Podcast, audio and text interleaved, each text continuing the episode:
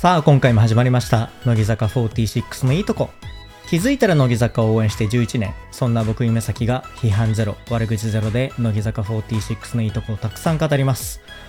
今日は2人の作曲家さんが出ている動画についてご紹介していこうと思います。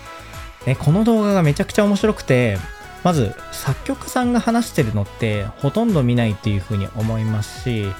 あとね動画に出ている作曲家さんが2人いるんですけどその2人とも乃木坂のレジェンドなのでえぜひ皆さんにも見ていただきたいなと思います。まばたきせず最後までお聴きください。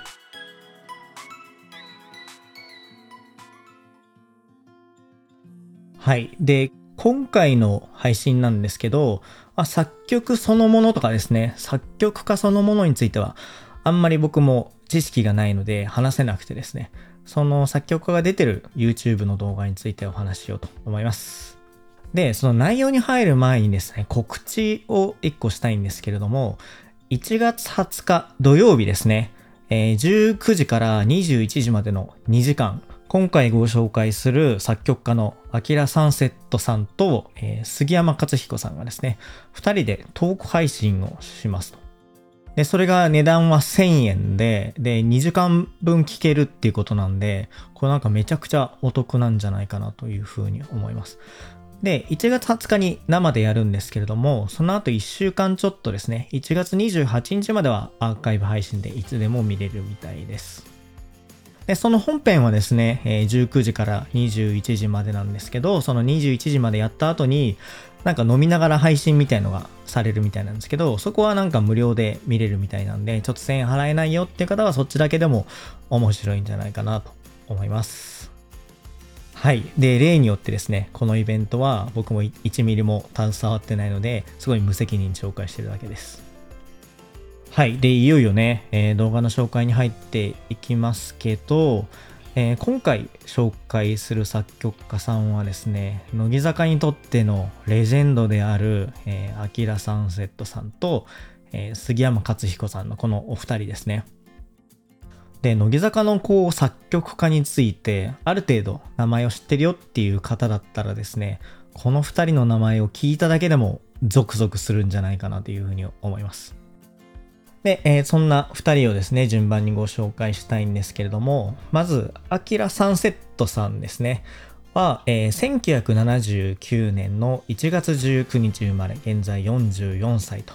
いうことらしいです。で、2007年にですね、音楽ユニットのサファリーっていうのかな、これ、えー、ハワイでデビューと。で、その後、2008年にメジャーデビューをしたというところが音楽家としてのスタートです。で、2012年頃から、えー、作詞作曲も、えーと、やり始めたということでですね、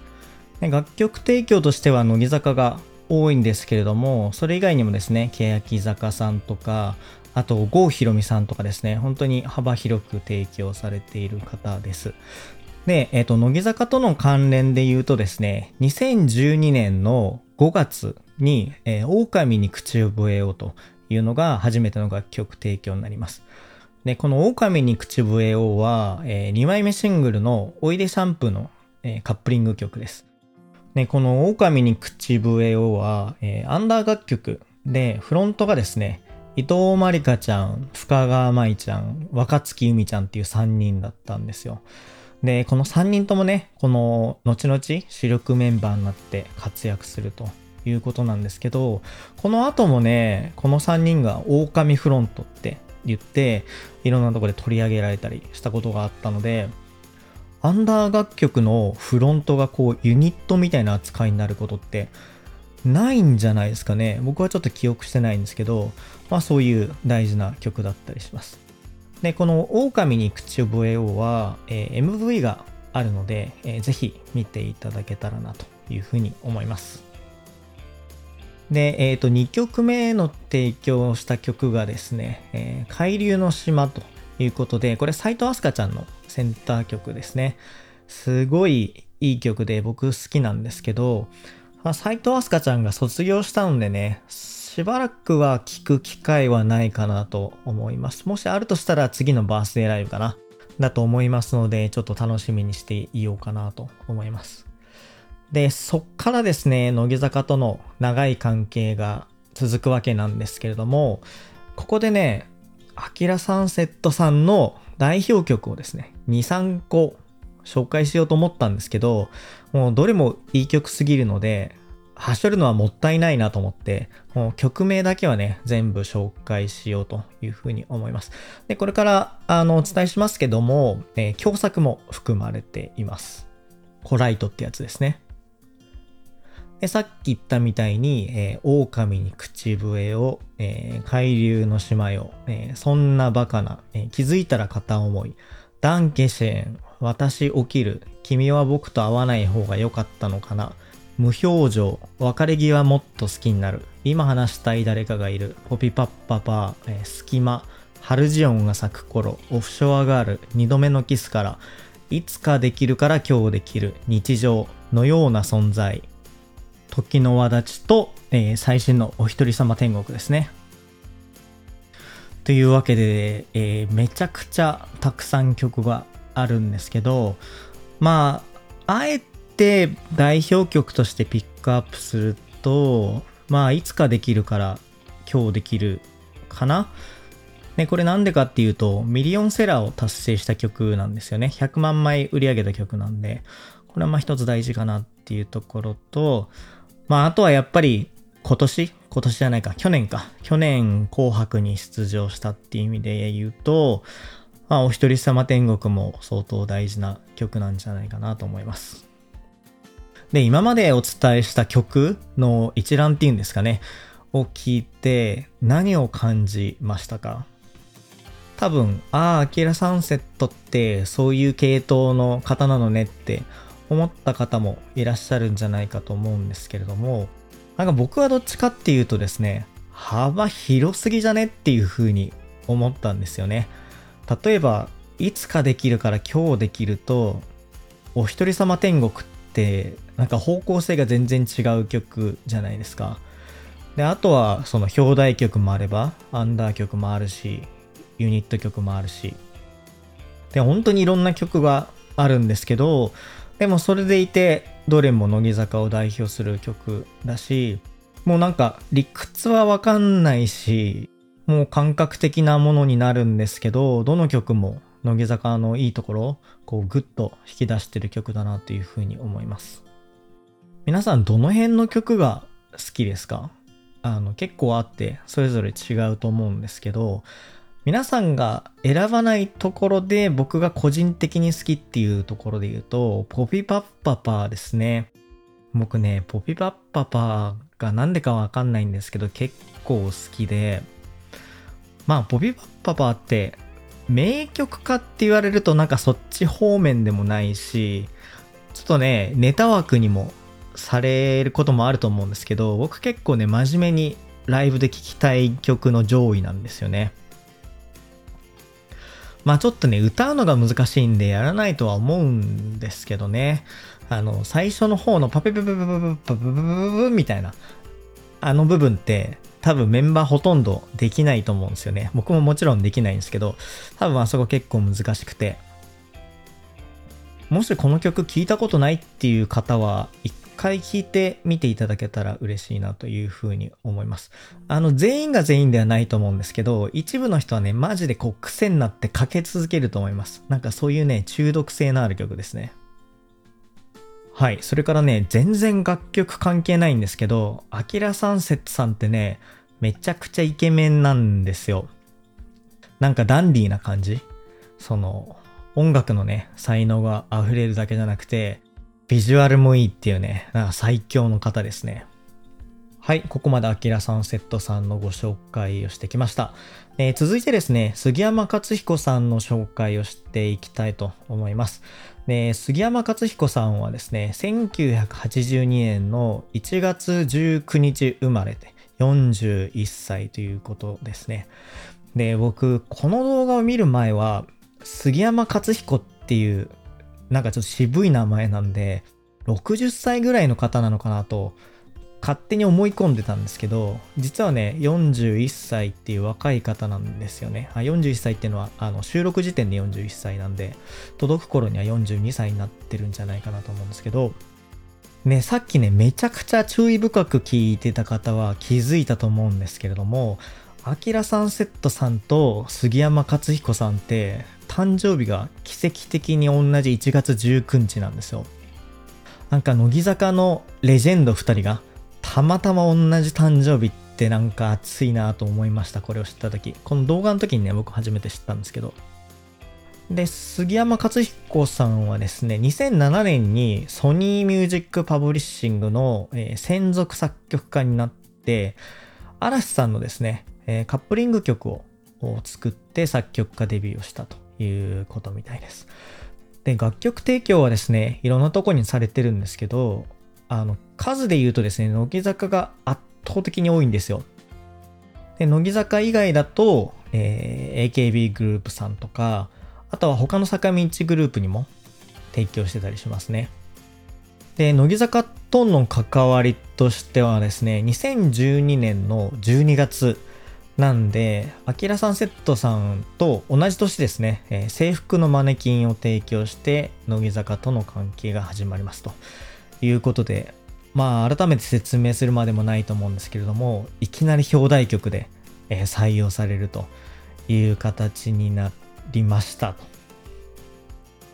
しかもこの乃木坂の歴史を聞いてきた方っていうのはわかると思うんですけど、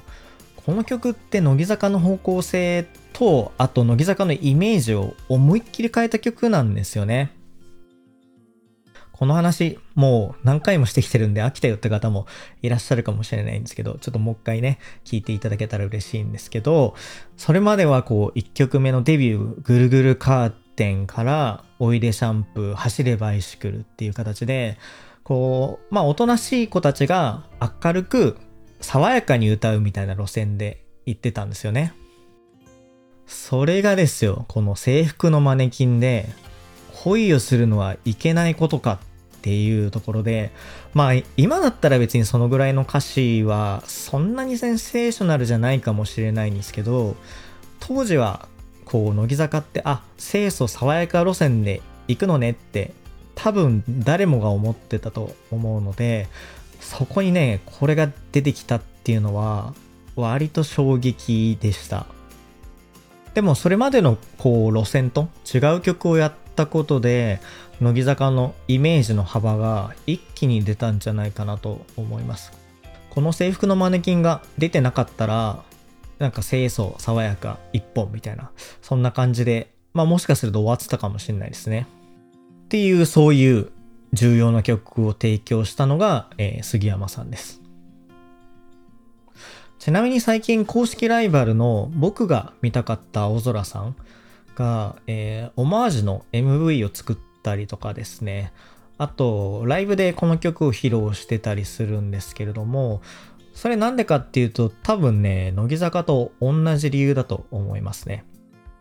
制服のマネキンで乃木坂が自ら自分たちのイメージを壊したように、自分たちもこうイメージを壊して新しい自分らしさを作っていくっていう、まあ意思表明みたいなものだと思います。はい。そして次の曲がですね、えー、また乃木坂の歴史に残る名曲ですよ。君の名は希望。ということなんで、4枚目シングル、制服のマネキンから、えー、5枚目シングル、君の名は希望っていうことで、表題曲をね、いきなり2曲連続任されるっていう、まあ、すごいことですよね。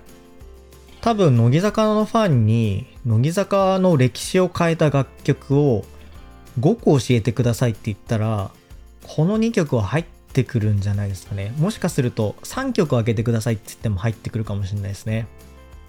ね、この君の名は希望はですね、紅白の初出場の時に歌った曲でもあるんですよ。乃木坂って2015年に初めて紅白に出たんですけど、その2015年の時に、あえて最新の曲じゃなくて、その時発売から2年経ってた、君の名は希望っていうのを選びました。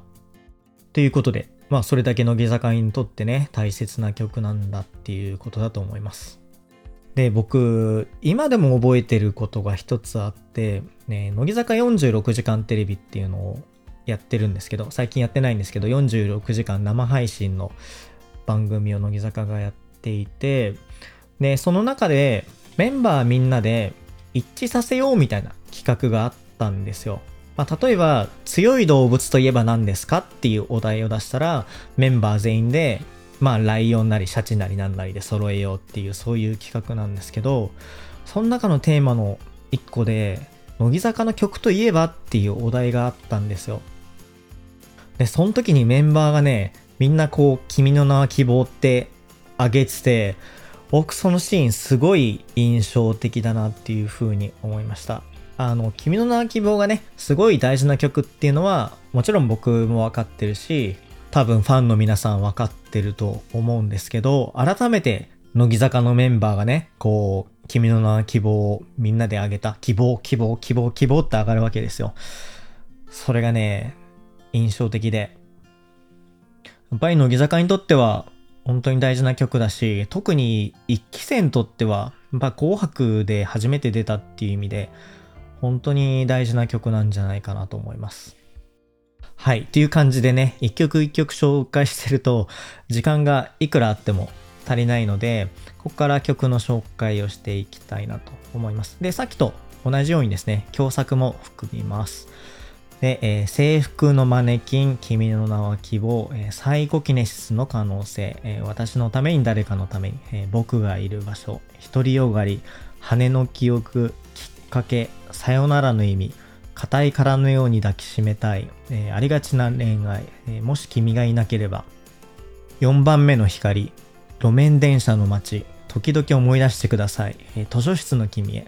僕の思い込み、僕は僕を好きになる、ごめんねフィンガースクロスト、最後のタイトハグ、価値あるもの、パッションフルーツの食べ方、心にもないこと、考えないようにする。モノポリーと。いうことで何曲あるんですかね ?2、30曲ぐらいはあると思うんですけど、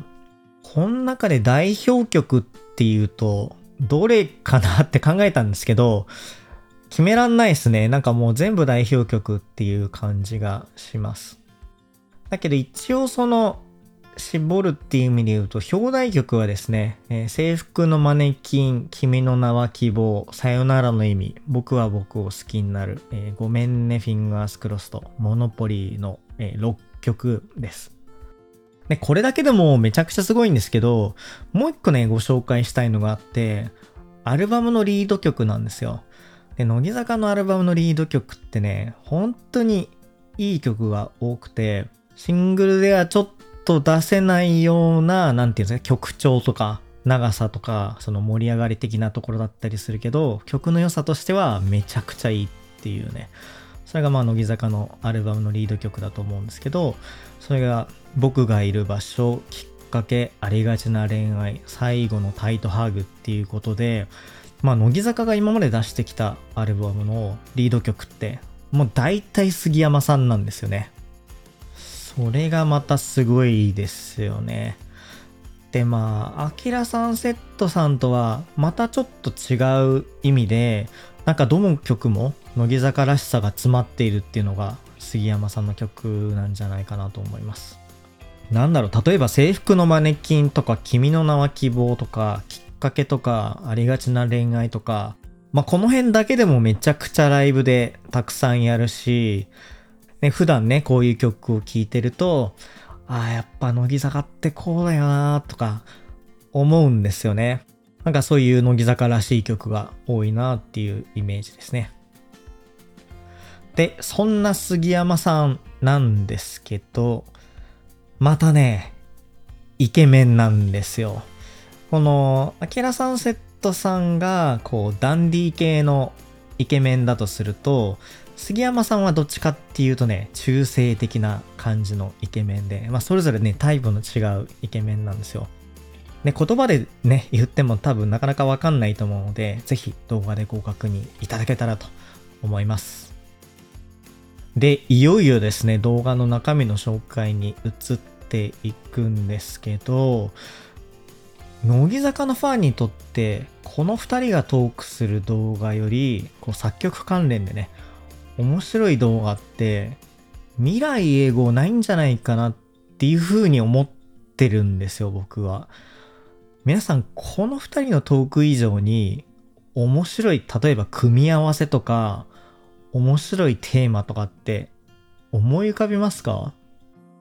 まあ僕はですね、秋元康さんと作曲家さんが対談してたらそれ見たいし、めちゃくちゃ面白いと思うんですけど、なんかね、逆に言うとね、それぐらいじゃないかなと思うんですよ。同じぐらい面白いのって。というわけでね、本当にね、すごい貴重な動画だと思うので、まあ、見れるうちにね、見ておいた方がいいんじゃないかなと思います。期間限定の動画ではないんですけど、ただこう YouTube の動画っていつ非公開になるかわかんないじゃないですか。なんで見といた方がいいかなというふうに思います。はい。と言ってもですね、がっつりネタバレしちゃうと、まあ見るときに面白くないんで、まあ、中身というよりは、こういうところが見どころだよっていうところをご紹介したいなと思います。でそれすら嫌だよって方は、一旦先にね、動画を見ていただけたら嬉しいです。ね、この動画がですね、何かっていうと、ジャスラックさんの YouTube チャンネルに上がってるんですけど、別になんか二人で、こう、堅苦しい対談とかじゃなくて、ザックバランにテーマに沿って、まあ話していくっていう、そういう動画なんですけど、でもね、逆に、こう、ザックバランで、で、しかもね、お互いに知り合いで、で、お互いに活動内容を知ってるからこそ、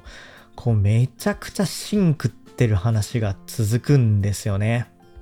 あ、そんなこと考えて作って、なんか苦労した曲がファンのもとに届いてるんだなとかね、いろんなことを感じるんですよ。僕らはね、ボタン1個ピッと押すだけで、その曲がね、再生されますけど、そこに来るまでには、ものすごい大変なこととか、才能とか、そういうものが必要なんだなっていうふうに思いました。で、ただ、その作曲の、何て言うんですか、テクニックとか音楽理論みたいなものは出てこないんで、どっちかっていうと、その作曲家、作詞家、音楽の仕事で食ってくためにはとか、経営するためにはとか、まあそんな話がされてますね。なんで別に音楽のこととか全然わかんなくても面白いと思います。そういう動画がですね、10分弱ぐらいなんですけれども、全部で4本上がってるので、順番にご紹介したいと思います。ただまあ、見るときはですね、順番あんまり関係ないので、好きなやつから見ていって大丈夫だと思います。まず1個目の動画がですね、えー、作曲家ダブルセンターが語る倍率1000倍の世界を勝ち抜く秘訣とはということですね。でタイトルの付け方、うまいですよね。作曲家ダブルセンターとか、倍率1000倍とか言われると、ファンは絶対見たくなるじゃないですか。で、このタイトルの1000倍っていうのが何かっていうと、コンペで秋元康さんに曲を送って、で、それを採用される割合がこの1000倍っていうのだと思います。まあもちろんざっくりしたね、数字だとは思うんですけど、そんな1000倍の壁をお二人は何十回も超えて採用されてるわけじゃないですか。で、それに向けて作曲する時の考え方について話すっていうのがトピックの一つですね。あの、コンペ以外にもね、話した内容はあるんですけど、ね、これをね、見た時に、僕はなんか自分の考え方がめちゃくちゃ浅はかだなと思ったのは、作曲家さんってどうすればいい曲を作れるのかなみたいな、そういうことを考えてればいいなというふうに思ってたんですよ。でも言われてみれば当たり前なんですけど、作曲家さんにとっては採用されて、で、実際に乃木坂なり何なりのアーティストに歌われないといけないわけなんですよね。で、その時にいい曲を作れば自動的に採用されるわけではもちろんなくて、というかそもそもいい曲って何だっていう話もあるし、じゃあどういう風に作曲すれば採用されるのかっていうのをこうお互いの視点で語っててそこはすごい面白いなっていう風に思いました。まあ厳密に言うとあれですね。どういう風に作曲すればいいかっていうよりはどういう考え方で作曲活動を行っていくかっていうちょっとこうハイレベルな話の方が実際に近いかもしれないですね。というわけで1本目の動画、えー、作曲家ダブルセンターが語る倍率1000倍の世界を勝ち抜く秘訣とはということです。で、2つ目のがですね、えー、乃木坂46作曲家がバズる曲を考察してみたっていうところで、まあこれタイトル自体はですね、バズる曲って何人みたいな感じのものがついてるんですけど、僕個人的にはこのバズるよりももっと面白いトピックがあったなっていうふうに思ってて、それが何かっていうとですね、スランプの話なんですよね。で、もともと示されたテーマは、スランプってありましたかっていう、まあ、そっからスタートだったんですけど、ここでね、杉山さんがすごいんですよ。僕ら一般人がスランプっていうと、こうなんか何やってもうまくいかないな、みたいな。そういうことをイメージすると思うんですけど、杉山さんはそれよりね、もっと解像度がめちゃくちゃ高いんですよ。まあ例えば、自分がやったことが自分の期待に達していない時は、それがスランプかっていうと、いや、そうじゃないと。そうじゃなくて、こういう状態のことをスランプって呼んでるんだとか、あとは、じゃあスランプじゃなかったら、それはプロの作曲家としていい状態かっていうと、いや、それも違うと。で、スランプに陥ってしまいました。で、陥った時に作曲家としてどう活動するべきかみたいな話をするんですけど、その一言一言が本当に深くて、あの、杉山さんって本当にプロフェッショナルなんだなとこう肌で感じましたね。こう素人には絶対出てこない発想なんで、まあぶっちゃけちょっと感動するんですよ。ここは見どころだと思いますね。ということで、2個目の動画、えー、乃木坂46作曲家がバズる曲を考察してみたということです。まあ、タイトルはバズりなんですけど、僕はスランプのところについて見ていただきたいなと思います。3つ目の動画がですね、クリエイターが活躍するためには稼げることが重要っていうものですね。でこれは、まあ純粋に作曲というよりも、どっちかというとビジネスの話に寄ってきた話です。で、ね、実はこのお二人とも自分で作家事務所を立ち上げて、で社長として経営してるんですよ。だからこそ個人のクリエイターとはまた違う視点でお互いに話してるのがすごく面白くて。で、どっかの事務所に所属してるわけじゃなくて、お二人は人を雇ってるわけじゃないですか。だから自分だけうまくいってればいいっていうわけじゃないんですよね。だから会社として収入を得ていくためにはどうしたらいいかっていう話とかっていうのをしていくんですよ。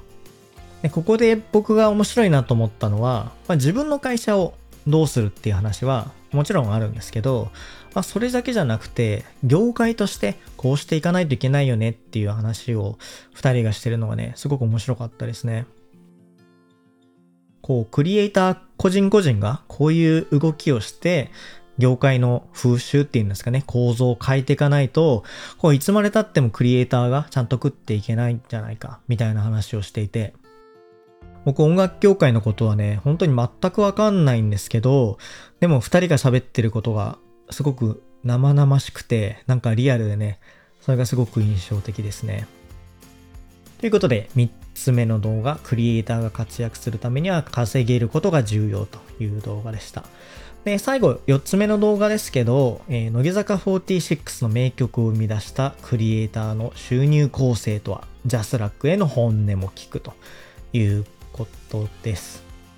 で、これは結構ですね、 JASRAC的な文脈が強いです。まあもちろん JASRACのね、YouTube のチャンネルなんで当然なんですけど、でもだからといって、こう、 JASRACさんめっちゃいいとこです。万歳みたいな感じではなくて、もう二人ともね、まあジャスラックから収入を得てるんじゃないかなというふうに思うんですけど、まあいわゆる印税ってやつですね。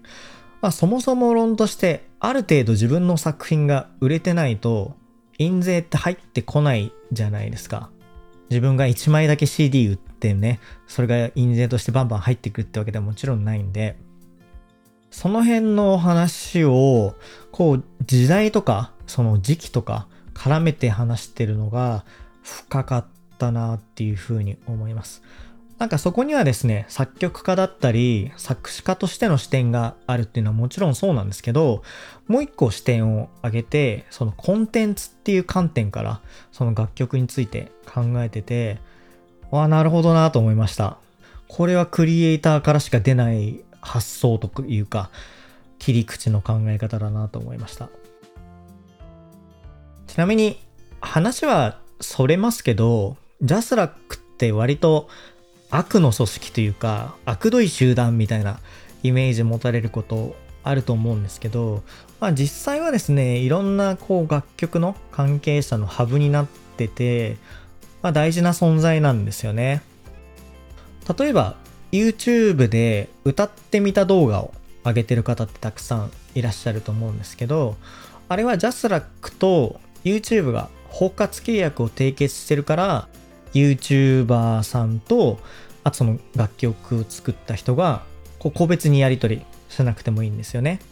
YouTube がジャスラックにまとめて払って、で、 JASRACがそれをこう分配するみたいな仕組みになってるんですよ。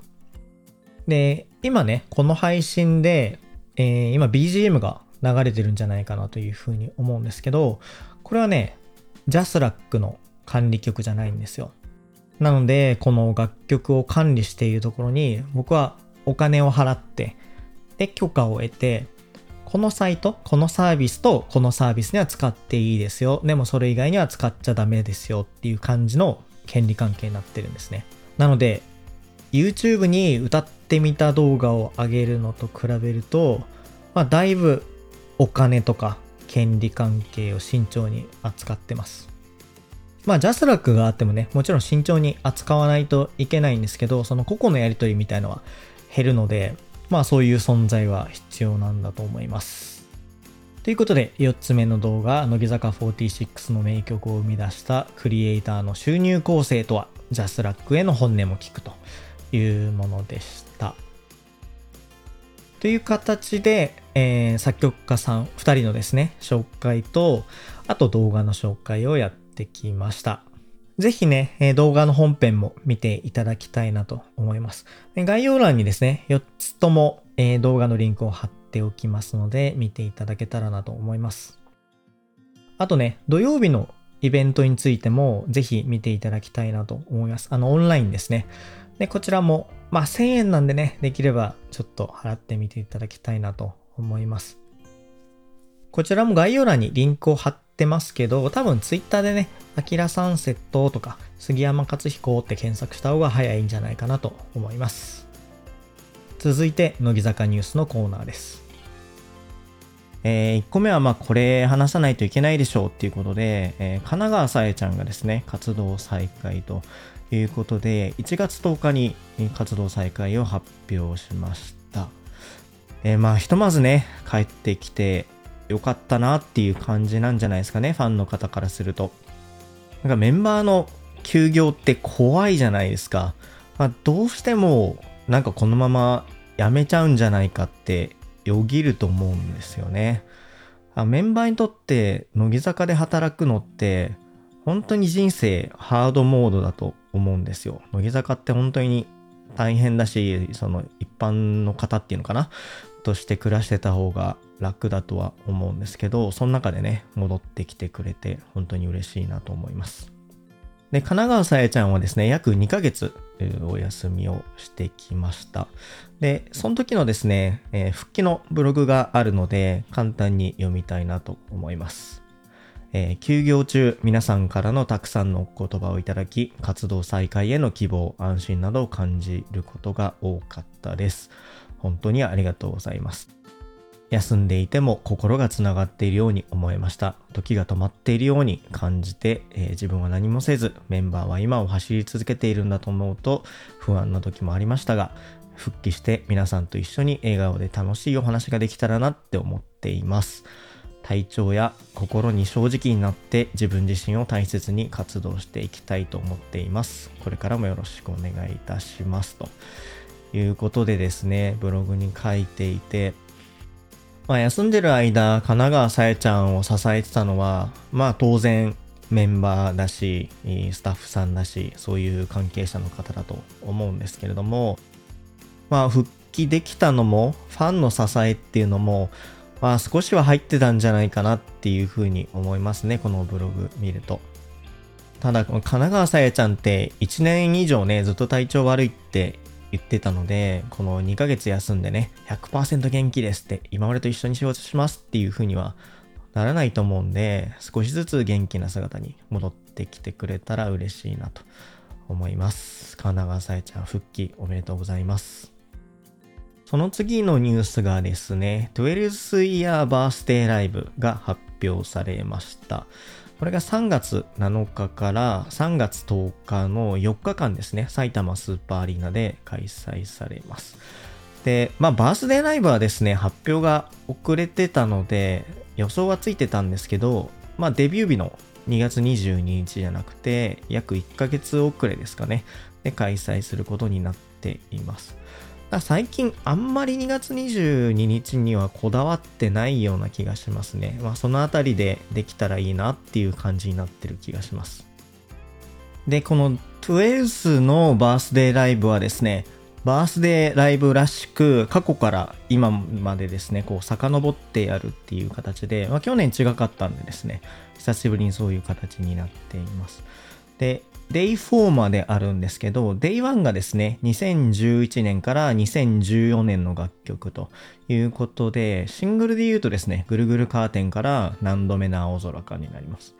で、Day2 が2015から2017で、シングルで言うと、命は美しいからいつかできるから今日できるまで。で、Day3 が2018から2020。これがシンクロニシティから幸せの保護色まで。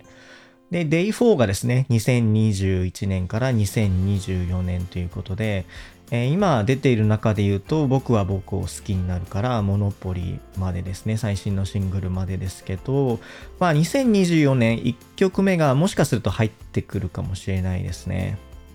ということでね、えー、毎日違う瀬取りでやんなきゃいけないので、メンバーはマジで大変だと思うんですけど、やっぱファンとしてはね、こう歴史で順番にやっていくっていうのはすごい嬉しいんですよね。昔のことを思い出せるんで。で、この間ね、知り合いと話してた時は、アンコールの部分はもしかすると共通になるかもしれないね、みたいな話をしてたんですけど、でもこうやって区切ってるってことは多分ね、アンコールも毎日違うんじゃないかなと思うんですよね。あそこはね、当日になってみないとわかんないんですけど、まあ全曲違う曲をやるっていう可能性が高いんじゃないかなと思います。で、今話題になっているのがですね、座席モードですね。これもね、あの知り合いに聞いた話なんで、あんまり僕も詳しくないんですけど、埼玉スーパーアリーナって座席配置がね、いくつかあるらしくて、スタジアムモードとアリーナモードっていうのがあるんですよ。で、平たく言うとですね、キャパが多い方がスタジアムモードで、少ない方がアリーナモードなんですね。で、今回のライブをその少ない方のアリーナモードでやるんじゃないかっていう話に今なってるんですよ。で、それだけ聞くと、へえ、少ない方なんだぐらいだと思うんですけど、これがね、モードによって結構人数が違うんですよね。スタジアムモードだと、タンド席がですね、3万7千人。アリーナモードだと2万2千人ということで、1.5倍ぐらい違うんですよね。まあもちろんここにね、アリーナ席が加わったりとか、あとスタンド席も全部使えるわけじゃなくてね、ステージ部分をこう潰したりしないといけないので、実際のこの3万7千、2万2千っていうのが入るわけじゃないんですけど、でももしアリーナモードだとすると、埼玉スーパーアリーナってクソでかい箱だねと思ってたら、まあ、クソでかいっていうほどでもなさそうなんじゃないかなっていう気がしますね。で、もし本当にそうだとすると、かなりチケットの倍率は高くなるんじゃないかなと思います。最近の乃木坂のライブって本当に詰め込めるだけ人を詰め込むんで、これ本当だったら結構意外ですね。ちなみにですね、フィフスのバースデーライブも同じ埼玉スーパーアリーナでやったんですけど、その時はですね、スタジアムモードだったんですよ。広い方でやったんですね。で僕は1日だけ行ったんですけど、まあ席がね、遠かったっていうこともあって、こうマジでステージがね、遠かったんですよね。スタジアムモードって、その会場ね、縦長に使うので、端から端だとね、本当に距離があるんですよ。でもアリーナモードは、まあ、どっちかっていうと丸に近いから一番遠い席って言っても、まあ、見えないってほど遠いってわけじゃ多分ないんですよね。だからそういう、まあ、ありえないほど遠い席みたいのを作らないために、アリーナモードで行くのかななんて思ってたりしますが、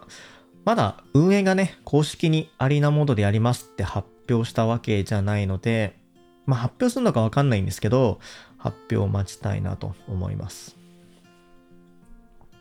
で、もう一個話題になってるのがですね、これ初めてだと思うんですけど、乃木動画プレミアムシートっていうのが出るんですよ。で、これが何かっていうと、それに当たるとですね、必ずアリーナで見れるっていうことで、1公演につきですね、100席、そのプレミアムシートっていうのがあるらしいんですよ。で、このプレミアムシートが何者なのかっていうのは、まだ誰も知らないっていう感じですね。で、もしこれがただのアリーナ席で、しかもアリーナといえばアリーナだけど、全然見えねえじゃねえか、みたいな展開になると、ちょこっと燃えると思うので、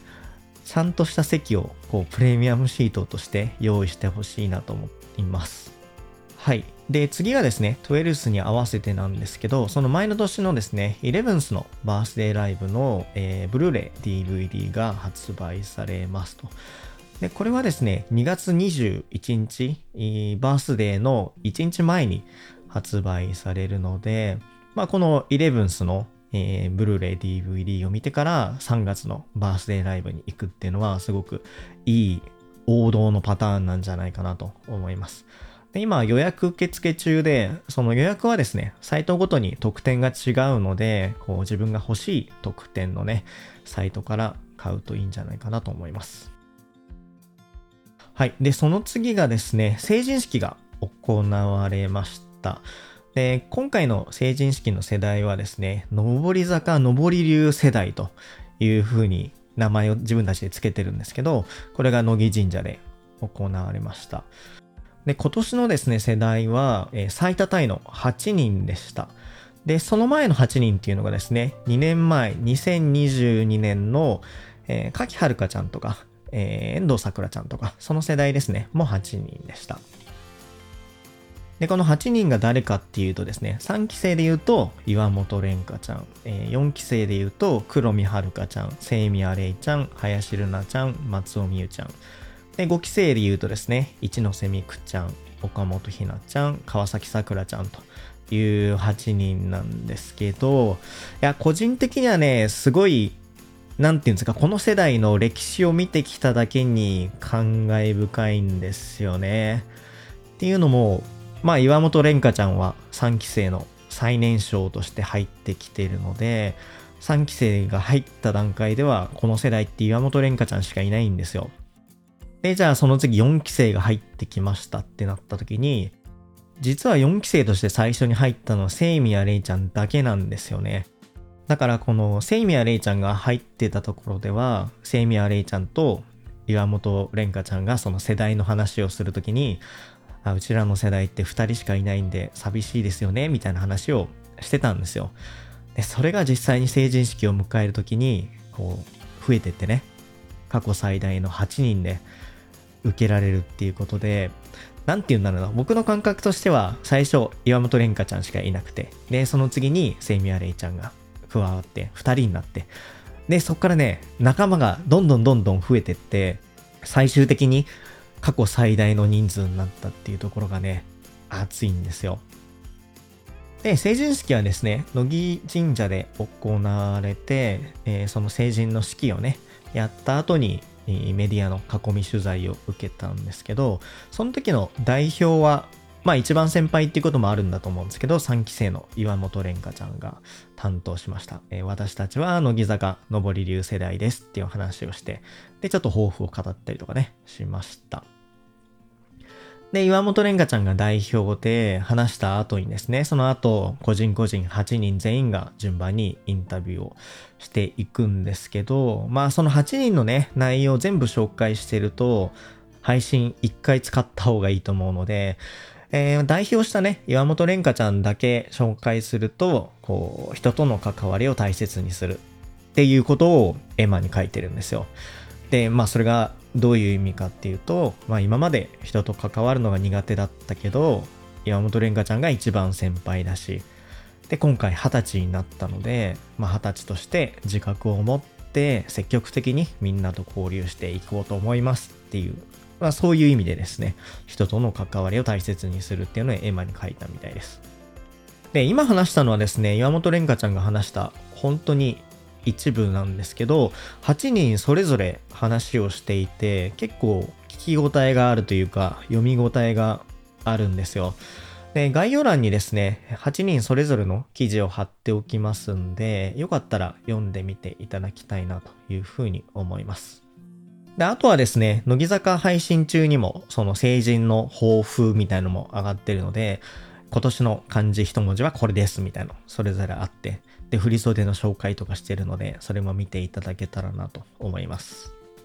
はい。ちなみにですね、こう、入り待ちみたいな感じで、乃木坂メンバー来ないかなって言って会場に行くのは、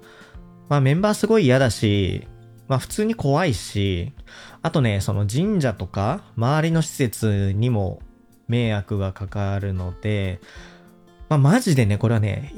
やめた方がいいんですけど、その終わった後にね、行く分には自由なんで、まあ、今から乃木神社にお参りするっていうのもいいんじゃないかなと思います。乃木神社って、こう、ものすごいたくさん絵馬がこう吊るされていて、まあ僕の分も一個ね、吊るされてるんですけど、乃木坂の絵馬コーナーみたいのがね、別にあるんですよね。で、そこに、まあ、今年の8人の分はもちろんそこに飾ってあると思うんですけど、過去の分も飾ってあるんですよね、そこに。なんで、それを見ると結構面白いんじゃないかなと思います。今どうなってるかわかんないんですけど、僕が前行った時はですね、大園桃子ちゃんの世代ぐらいまでは釣ってあったんじゃないかなっていう気がします。で、僕、その乃木坂のエマを見るときに、これ後ろめたいんじゃないかなと思って、一応そのネットで確認したんですけど、他の人のエマを見るっていうのは別に失礼でもないし、罰当たりでもないらしいんですよ。なんでこう堂々とね、えー、乃木神社行って見て大丈夫みたいです。まあ行くときはね、お賽銭を納めるなり、エマを買うなりして、多少乃木神社にお納めした方がいいとは思いますけどね。お賽銭は460円がいいっていうのを聞いたことがあります。まあ明らかに俗説ですけどね、別に神社が言い出したことじゃなくて、乃木坂のファンが言い出したと思うんですけど、まあでもね、どうせこうお納めするなら、霧のいい460がいいかなとは思います。あと、こっからはね、えっ、ー、と、短くなってきますけど、アンダーライブがですね、もうすぐ開催されます。えっ、ー、と、1月25日の水曜日からですね、1月27の土曜日まで、え3日間、えっ、ー、と、どこだっけ？ピアアリーナかな？で開催されます。で、行く方はね、楽しんでいただけたらなと思います。で、えー、配信もあるんですけど、配信はですね、3日目、千秋楽の1月27日だけです。で、時間がですね、17時半からっていうことで、普段のライブよりちょっと早いので、配信で見ようっていう方は気をつけていただきたいなと思います。で、リピート配信はですね、例によって1回だけで、その次の週かな、2月3日の土曜日にありますので、これもお見逃しなくというところですね。はい。で、あと2つですね。乃木坂配信中に、乃木坂工事中がアップされてると思うんですけど、それに英語字幕がつきました。で、これはまあ、海外展開まではいかないんですけど、まあ、今後そういうのをしていきたいなっていうのを意識して足がかりを作ってるっていうことだと思います。で僕、いくつか動画を見て字幕の内容を見たんですけど、すごいいい感じで訳されているんですよね。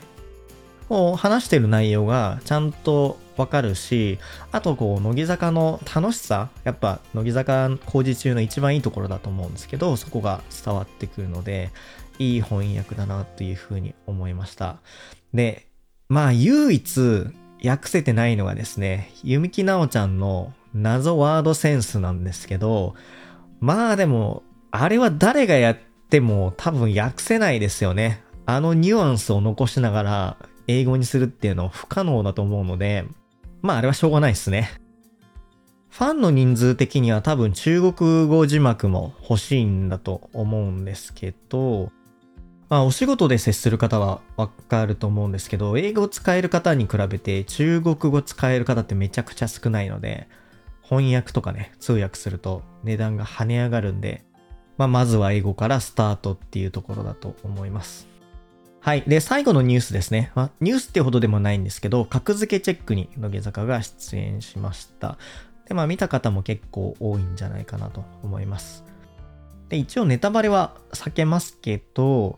えー、サプライズゲストが来るんですよ。で、そのサプライズゲストはサプライズすぎたので、乃木坂のファンは必見かなっていうふうに思います。まあ、TVer の配信はもう終わっちゃっているのかな？まだあるのかな？多分終わっちゃってるんですけど、録画してまだ見れるよっていう方とか、何らかの形で見れるよっていう方は、ぜひ見ていただきたいなと思います。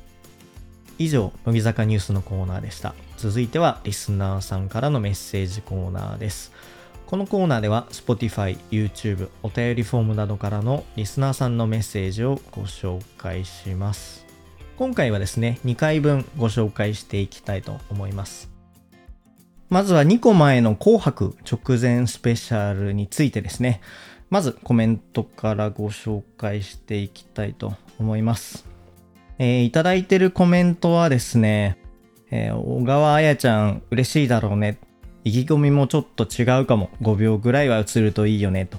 いうことです。で、これはこの配信の中で言ったんですけど、まあ、小川彩ちゃんはね、年齢の関係で、その前の年出れなかったんで、今年は出れていいよね、みたいな話をしたんですよ。で、それに対する、こう、コメントいただいたんじゃないかなと思います。コメントありがとうございます。で、続いてアンケートなんですけども、アンケートの内容はですね、2024年に乃木坂が活躍する分野はどういうものですかというものです。選択肢はですね、テレビ、ラジオ、演技、ライブパフォーマンス、配信、その他っていうことなんですけど、一番多かったのがですね、同票で、え、テレビとラジオですね。それぞれ20%ずつになっています。でそれに続いて演技が18%、ライブパフォーマンスが16%、えー、配信が14%、ね、その他が10%という形になっていて、まあ大体僕のイメージ通りなんですけど、意外だったのがライブパフォーマンスが少なかったっていうところかなっていうところと、あとラジオが結構多かったのかなっていうところですかね。まあテレビはね、まあ確かに、まあ弓木奈緒ちゃんとかまさにそうですけど、いろんなところに出てね、活躍してるんですけど、ライブパフォーマンスもね、めちゃくちゃ活躍してるんですけどね。まあそもそもライブ行かないよとか配信で見ないよっていう方もいらっしゃるからかもしれないですね。まあテレビとかラジオは無料で見れますけど、ライブとかって無料で見れないじゃないですか。かそういうところはあるのかもしれないですね。まあ、個人的には全部の分野で活躍してほしいなと思います。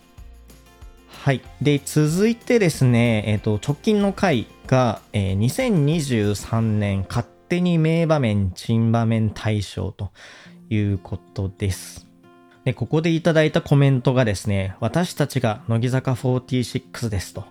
いう言葉を発する覚悟と勇気にじわりじわりと涙が出てきましたと。いうことなんですけど、これ何かっていうとですね、名場面、珍場面大賞の中で、まあ僕は名場面の一つとして、え、梅沢みなみちゃんがですね、真夏の全国ツアーで行った私たちが乃木坂46ですという言葉をですね、あげたんですけど、それに対してコメントをいただいたというところですね。僕もあれ生で聞いてたんですけど、あの一言はガツンときましたね。本当になんでっていうんですかね、短いところがまた良くて、あの短い中で強烈なメッセージが入ってるっていう、本当にいいスピーチだなと思いました。その他にもですね、えー、去年2023年の思い出について、え、話していただいている方がいてですね、えー、斉藤飛鳥卒業コンサートでの圧作他の星からということで、これもね、僕配信の中で話したと思うんですけど、このペアダンスっていうんですかね。あそこマジね、尊いですね。めちゃくちゃ綺麗だった。人から聞くところによるとですね、配信の時のカメラ割りと、あと DVD、ブルーレイの時のカメラ割りは結構違うらしいので、まあ、斉藤飛鳥ちゃん推しの方は、まあ高いですけど、ブルーレイ、DVD 買うっていうのも選択肢なんじゃないかなと思います。で、もう一方コメントをいただいていて、これも2023年の思い出なんですけど、乃木坂のラジオでたくさんメールが採用されたことっていう風に書いてあって、すごいですよね。僕もね、ラジオ結構送ってるんですけど、通ったことないんですよね。でも大半の人はそうだと思うんですよ。お便り送ったけど採用されないっていう方がほとんどだと思うので、その中でね、たくさん採用されるっていうのは割とすごいことだと思います。おめでとうございます。2024年もたくさん読まれるといいですね。もしかするともうすでに読まれてるかもしれないですね。でその次がですね、同じ回にアンケートを取ってますけど、えー、2023年、去年ですね、乃木坂はどうでしたかというところで、えー、良かった、可愛かった、活躍してたっていうのがあるんですけど、良かった35%、可愛かった35%、活躍してた30%ということで、まあほぼマックスなんですけど、活躍してたがですね、なぜか1票少なくて、まあわかんないんですけど、良かったし、可愛かったけど、別に活躍はしてなかったんじゃないっていうことなのかもしれないですね。それかもしくは、もっと活躍できるよっていう、こっからの上積みが狙えるよっていうことなのかもしれないです。はい。で、ここまでがですね、直近の回なんですけど、えっと、嬉しいことにですね、過去の動画にもコメントをつけていただいていまして、で、それが何かっていうとですね、ドキュメンタリー・オブ・セイラ・早川、早川セイラの大体全部っていうことなんですけど、まあ、これ、本当はね、あの、ドキュメンタリーでも何でもなくて、僕が調べたこととか思い出を書いてるだけなんですけど、これにね、コメントをつけていただいてる方がいらっしゃって、で、今頃この動画に気づきました。かっこセーラのファンです。セーラちゃん、初期は4期曲でも後列の端っこでした。この動画で説明されたような活躍で、ミーグリも書き作の次を、まゆちゃんと競うレベルまで躍進。アウブルでセンター抜擢。ゴメフィンで初選抜の頃は私も有頂天でした。22年の神宮最終日は、まゆたんがセーラのタオル、ヤンちゃんがサーちゃん、キッキがなおなおのを持ってパフォーマンスしていました。セーラーはもう戻りませんが、サーちゃんにはなんとか復帰を果たしてもらいたいですと。いうところでですね、すごい早川セーラちゃんの思い出を語っていただいてるんですけど、僕もこのタオルのところはね、結構覚えていて、このライブに出てるメンバーがその出てないメンバーのタオルを持ってるっていうのはね、最終日だけだったんですよね。まあなんかそれだからこそ最終日、ああやって掲げられると、なんかね、じんとくるものがありましたし、あと前の配信でも多分言ったと思うんですけど、これたまたま誰かが休んでるメンバーの持ってたっていう話じゃなくて、こう、田村真由ちゃんが早川せいらちゃんのものを持つのにも意味があるし、神奈川さやちゃんが柿林さやかちゃんのものを持つのにも意味があるし、伊予木真央ちゃんが富里奈央ちゃんのものを持つっていうのも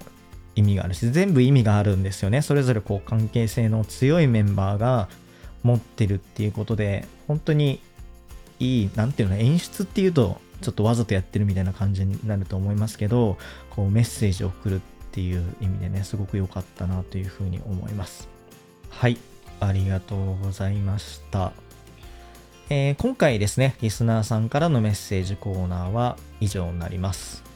で、こっから先は本当に雑談になるんですけれども、今更去年の紅白の振り返りをしたいなと思います。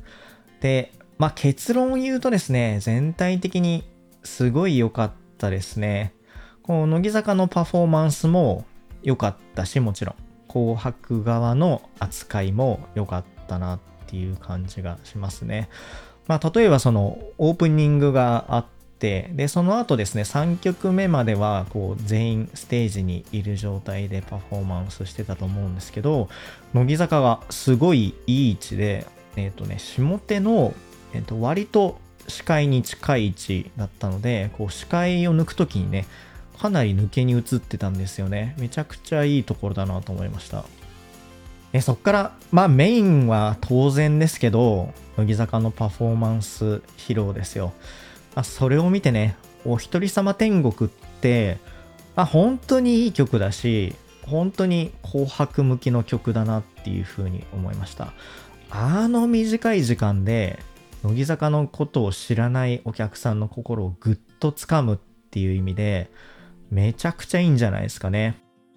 で、今年はですね、もう、井上凪ちゃん推しでしたね。もう曲入る前から司会の有吉さんがいじって、で、その後ね、ドアップで